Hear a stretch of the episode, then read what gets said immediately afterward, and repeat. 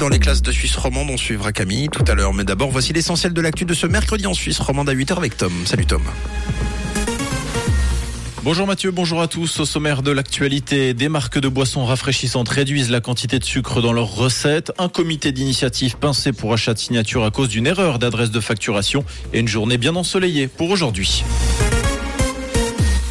Le comité derrière l'initiative Stop au blackout éclaboussé par une affaire d'achat massif de signatures. Des signatures achetées 7 francs 50.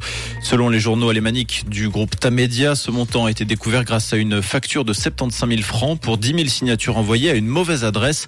La facture émise par la société lausannoise Incop Suisse devait initialement être envoyée à la fondation pour un approvisionnement électrique sûr, créé afin de déduire les dons des impôts.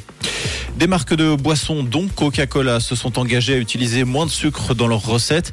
Rivella, l'été froid Fusti ou encore Ramsayer et Vivicola font également partie des entreprises signataires de cette déclaration.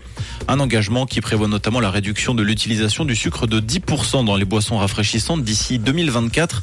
D'après l'Office fédéral de la sécurité alimentaire, 38% des sucres ajoutés présents dans notre alimentation proviennent des boissons. Ce nouvel accord prévoit le même objectif pour les boissons lactées.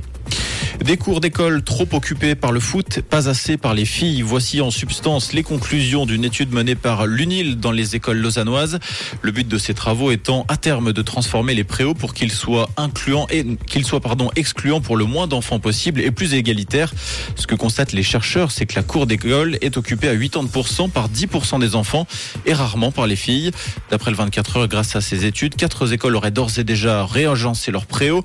Cela va de l'implantation d'un espace vert central à la proposition d'autres objets pour le sport comme des cordes à sauter ou des raquettes, mais également à des peintures au sol pour compartimenter différents espaces.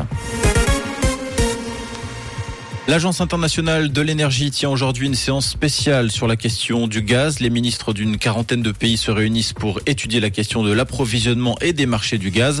En raison de la guerre en Ukraine, le prix des matières premières flambe. La crainte d'une éventuelle rupture d'approvisionnement en gaz existe aussi, comme la Russie en est l'un des premiers producteurs.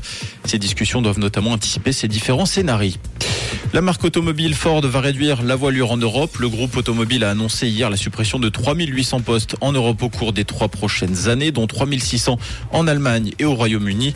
Cette coupe concerne notamment les équipes de recherche et développement de produits. La marque a annoncé vouloir réduire le nombre de modèles conçus pour l'Europe et se concentrer à l'avenir sur les véhicules électriques et les utilitaires. En ski alpin, trois Suissesses prendront le départ des slaloms parallèles des championnats du monde à Courchevel-Méribel. Wendy Holdener, Camille Rast et Andrea Engelberger chez les hommes. En revanche, aucun des meilleurs slalomers suisses, Loïc Meyer, Daniel Yule et Ramon Tennersen, ne s'est présenté pour les qualifications.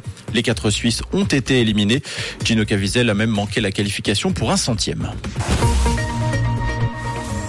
Et pour ce mercredi, toujours un petit peu de brouillard annoncé en matinée, suivi d'un temps clair et dégagé. On compte un petit degré Serpité à Arnay-sur-Orbe et 3 degrés à Cugy et à Moulin, avec un magnifique soleil à prévoir pour toute la journée et des températures très douces pour la saison. Un très bon mercredi et bonne route avec Rouge. C'était la météo, c'est Rouge.